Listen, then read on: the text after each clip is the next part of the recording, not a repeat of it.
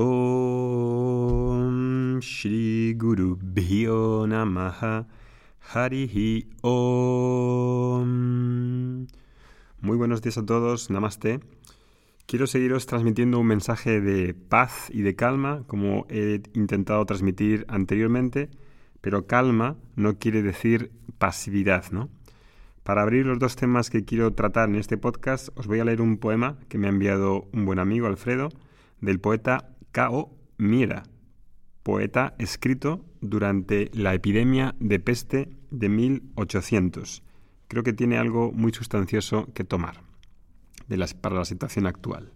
Dice así este poema. Y la gente se quedó en casa, y leyó libros y escuchó, y descansó y se ejercitó, e hizo arte y jugó, y aprendió nuevas formas de ser, y se detuvo, y escuchó más profundamente. Alguno meditaba, alguno rezaba, alguno bailaba, alguno se encontró con su propia sombra, y la gente empezó a pensar de forma diferente, y la gente se curó, y en ausencia de personas que viven de manera ignorante, peligrosos, sin sentido y sin corazón, incluso la tierra comenzó a sanar. Y cuando el peligro terminó y la gente se encontró de nuevo, lloraron por los muertos, y tomaron nuevas decisiones, y soñaron nuevas visiones, y crearon nuevas formas de vida, y sanaron la tierra completamente, tal y como ellos fueron curados. ¿Qué os parece?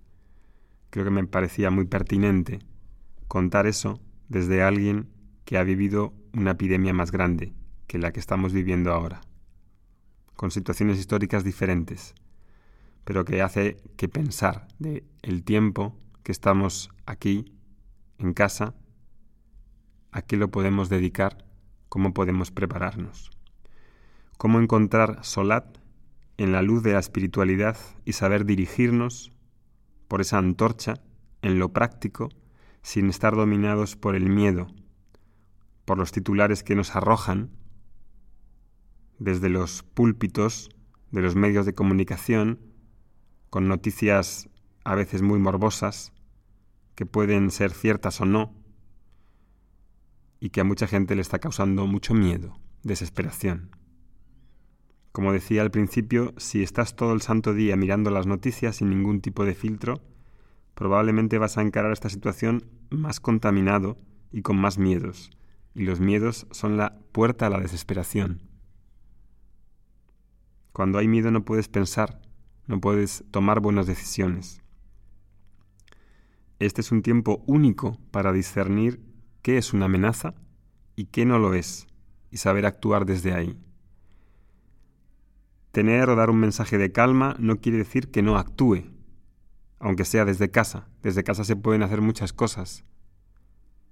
Ante lo que está aconteciendo, la pasividad y espera de que el Estado lo resuelva, pues la verdad es que no es un buen remedio.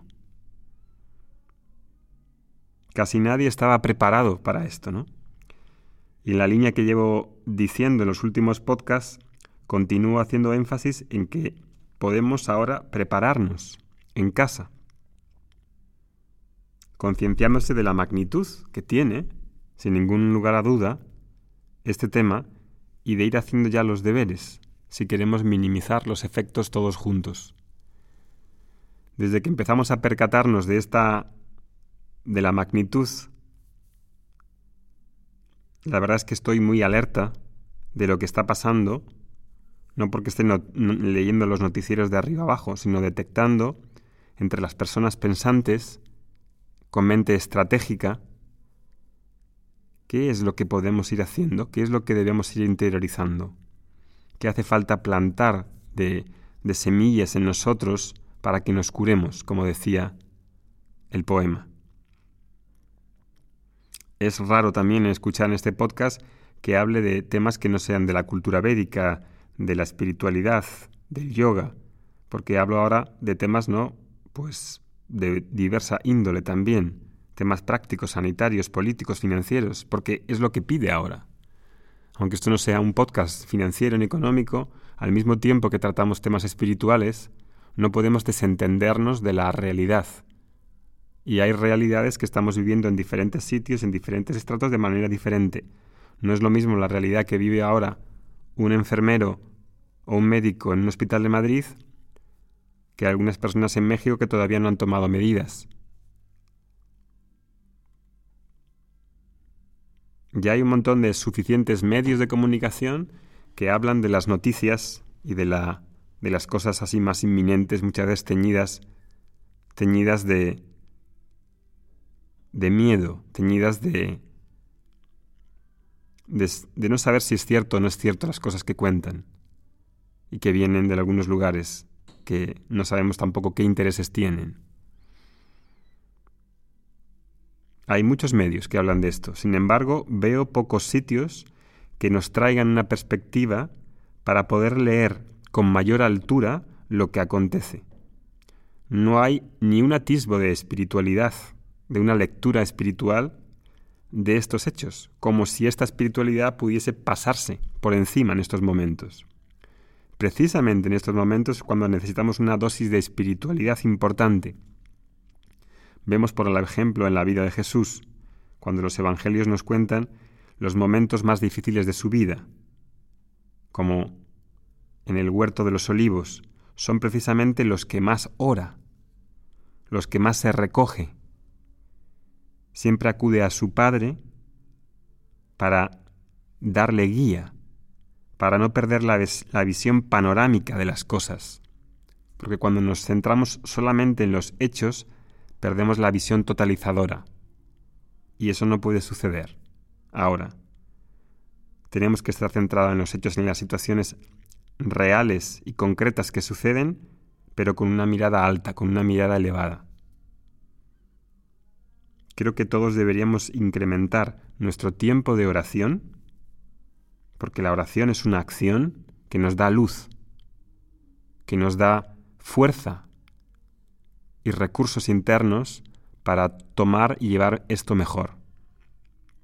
A los que mis, a los que me seguís, quiero aportar mi grano de arena desde aquí y la verdad es que estos días estoy eh, con, con, con muchas ganas de contar y de hablaros, limitado por el tiempo de mis clases, por el tiempo de mi familia, pero estoy a veces hirviendo, ¿no? De la cantidad de cosas que me gustaría contaros. Hace unos días en a los alumnos en la clase de preguntas y respuestas les conté varios temas de, salud física, de medicinas que se pueden usar, que tenemos muchos en casa y que los gobiernos no han hablado de ellas. Y lo digo esto, fíjate, ¿a qué, tiene que ver Vedanta con medicinas? Por las situaciones que he pasado con mi hijo Darío. En estos dos, últimos años he tenido que investigar un montón de temas médicos un montón de temas de investigaciones científicas para poder sacarle adelante. Y gracias a ese conocimiento y esa investigación que me ha llevado mucho tiempo y mucho esfuerzo y mucho sacrificio, ahora puedo encontrar soluciones que una persona corriente no puede. Pues en ese podcast, en esa clase del otro día, comentábamos varios de los medicamentos que se pueden usar para reducir la carga viral. Lleva algún tipo de, de debate esto en el sentido de que del aprovisionamiento que hay ahora, hay algunos medicamentos que las personas que lo necesitan se les acaban, el Estado lo ha confiscado, pero es un tema que todos deberíamos reflexionar porque la salud no es solamente competencia de la autoridad sanitaria o del Estado, sino también del individuo. Y de hecho, si muchas personas mayores hubieran tomado conciencia de su salud y tuviesen sistemas nerviosos, sistemas inmunes más fuertes, probablemente no hubieran sido tantas bajas las que, estamos las que está habiendo ahora. Esto es uno de los temas que la sociedad va a tener que replantearse muy seriamente. Es el tema de la salud. Y la salud no es solamente cuestión de los médicos, no gracias, porque muchas cosas no están preparados. Un médico, por ejemplo, tiene una semana de entrenamiento sobre nutrición en su carrera, una semana. Es decir, que cualquiera saber más que un médico sobre nutrición. Y sobre ese tema estuve hablando ahí, cosa que me tengo que morder un poco la lengua aquí, porque a muchos no os conozco, no sabéis quién soy, no sabéis si esto que estoy opinando es una opinión mía, es una cuestión así tipo un poco fuera de, de tema, pero creo que no lo es, dado los hechos que están aconteciendo. Y entonces me interesa mucho contribuir a la gente que me sigue porque realmente me importa. Me importan los seguidores, los alumnos, las familias, me importa mucho estos días personas que conozco que lo están pasando mal, que están en los hospitales. Nosotros mismos tenemos que ir mañana al médico y al hospital para hacer una resonancia. También estamos afectados por la por la lo poco que ahora se puede hacer en la sanidad cuando lo necesitas. Y entonces, por un lado, os quiero hablar sobre este tema espiritual, que es una antorcha, y por otro lado, también temas muy prácticos. Y esas dos áreas no son excluyentes. No penséis que porque seas espiritual no tengo que hacer cosas prácticas o viceversa.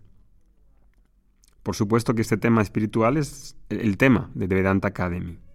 Pero hay temas tan vitales hoy como la salud emocional, la salud física, la salud financiera, la contribución social y la interpretación de lo que está sucediendo desde una altura mayor que la verdad es que no me puedo callar.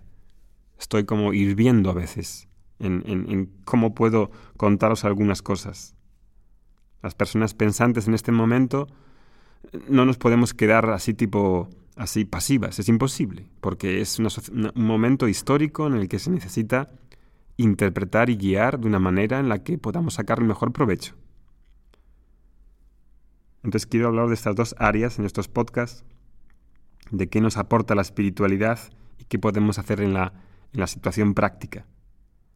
Hace falta bien encarar nuestros límites y cómo nos tomamos las situaciones de confinamiento que ahora parece que son un menoscabo a nuestra libertad de hacer lo que queramos. Pero es lo que se necesita ahora. Si confinar o aislar nos suena mal porque trae una serie de emociones negativas, llamémoslo de otra manera, lo llamemos enraizamiento o fortalecimiento interior. Enraizarnos en nosotros mismos para poder contribuir mejor al mundo. Depende de nosotros cómo respondemos a los hechos, pero para eso hace falta también una preparación y una visión, una visión espiritual y una visión práctica de las cosas. Y ahí es donde siento un deber contigo. Creo que, que todavía estamos infravalorando las repercusiones del estado de cosas y que ha sido el error del siglo por parte de los gobiernos, por parte de los sistemas de inteligencia, por parte de las autoridades sanitarias, por parte de los think tanks que piensan tanto y no han pensado nada de esto, y por supuesto de nosotros, porque tampoco lo hemos visto venir con los datos que teníamos encima de la mesa de China y más cerca de Italia. Esto de por qué no lo hemos visto venir y de la reacción tan lenta y tan tardía que hemos tenido es para pensar mucho en qué tipo de sociedad somos, cómo no lo hemos podido ver claramente. Dice mucho de nosotros para pensar sobre nosotros mismos. Y ojo, porque seguimos todavía infravalorando. Países como México o Brasil van muy tarde. Países como Estados Unidos, en los que el señor Trump quiere ahora reabrir la economía en creo que dos semanas, cosa que los números pues no llaman mucho a esa intuición que tiene. Obviamente la economía es hiper importante, pero ¿cómo vamos a abrir la economía de aquí a una o dos semanas si el nivel de contagios está aumentando vertiginosamente, sobre todo en Estados Unidos? Para que os hagáis una idea, y no me quiero descentrar y daros más noticias que probablemente hayáis escuchado en otros sitios, pero es para traer un poco también de realidad en las personas que puedan estar viviendo en un limbo espiritual. Para que os hagáis unas ideas de las cifras reales de España e Italia, es que si hay 70.000, 80.000 contagiados, en realidad eso es una, una broma. Contagiados oficiales por no haber hecho test. En realidad lo que se está barajando es que haya 10 veces más, es decir, que si hay 80.000 ahora mismo en España, en realidad infectados son 800.000. Esa es una base creíble porque la mortalidad que sale de ahí es más fidedigna que la de decir que hay un 10% en base a 80.000. Es imposible. Entonces, hace falta pensar en esas cifras para poder tener un sentido de realidad y estar preparados para diferentes escenarios. Imagina también eventualmente que si todos hemos de pasar por el virus y ser contagiados, como pasa con la gripe u otros, la pregunta es, ¿estamos preparados para ese escenario? En nuestro caso, que teníamos una chica que trabajaba con nosotros, que estaba contagiada y dio positivo, a los dos o tres días yo estuve un poco así, así regular, tipo con un poco de dolor de cabeza, un poco de más de tos, pero enseguida se me pasó. Probablemente estaba contagiado.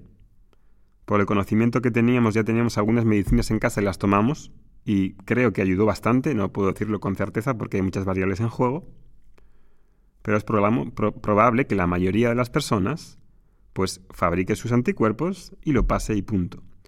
Pero como es algo muy contagioso, es probable que todos tengamos que pasar por ahí. El problema es la concentración en el tiempo y cómo podemos prepararnos para eso. Y hace falta pensar en eso, no penséis que no es espiritual, porque cuanto antes visualicemos los escenarios posibles, vamos a estar mejor preparados para esos escenarios. Si no los visualizamos y no queremos aceptarlos, peor preparados y consecuencias peores para todos. Entonces, esos escenarios tenemos que tenerlos en cuenta y vamos a tener que idear entre todos cómo manejar esas situaciones porque sencillamente no podemos depender del Estado. Necesitamos de alguna manera empezar a colaborar en común en Internet desde casa y apoyar para que se utilicen aplicaciones o tecnología que nos den para comenzar un registro de infectados con geolocalización, como han hecho en Corea del Sur. Necesitamos nuevas aplicaciones y canales para coordinar qué se necesita producir como están haciendo muchas empresas privadas, o individuos con impresoras en 3D. Necesitamos producir cierto material sanitario, alimentos, incluso tener bolsas de dinero en crowdfunding para, para poder atender a necesidades urgentes que todo el mundo ha de coordinar, no solamente el Estado, porque el Estado normalmente es muy ineficiente, no nos podemos fiar completamente de él. Entonces, hace falta actuar desde ahora. Si esta es la época de la sociedad de la información, como se dice, necesitamos ahora un ejército de desarrolladores de aplicaciones, trabajando en mil, en mil por mil, en, mil, en el mil por mil ahora ya. Si hay un trabajo en destajo, como hacen los sanitarios ahora en los hospitales, los desarrolladores y los analistas tienen que analizar esto ya. No sé cómo no se está haciendo, o estoy yo desinformado, o debe de haber en la comunidad open source, que siempre se ha caracterizado por ser una comunidad muy activa, proactiva, que es la que ha creado básicamente Internet, que se estén desarrollando aplicaciones abiertas, de código abierto, para poder atajar estos problemas. Creo que falta un depositorio centralizado de ideas creativas para solucionar los problemas que pueda aportar cualquier persona con soluciones y podamos conectar para resolver ese tipo de problemas. Si alguien está leyendo esto y quiere Mm, y, está informado de ese tipo de aplicaciones o movimiento en la comunidad de código abierto, que lo comparta por favor el, en el grupo de Facebook de este post y así los demás nos informamos. Creo que es interesante que compartáis este mensaje con otras personas que estén receptivas para escucharlos y vamos a tener que, eh, realmente enraizarnos en lo espiritual al mismo tiempo que tenemos un ojo crítico con las noticias que recibimos y cómo las filtramos y cómo decidimos responder emocionalmente a ellas. Una persona madura es la que es capaz de reconocer qué puede ser cambiado y actuar con acciones y aceptar lo que no puede ser cambiado. Así que trabajemos desde ahí en nuestros días de fortalecimiento. Nos vemos pronto. Hariom.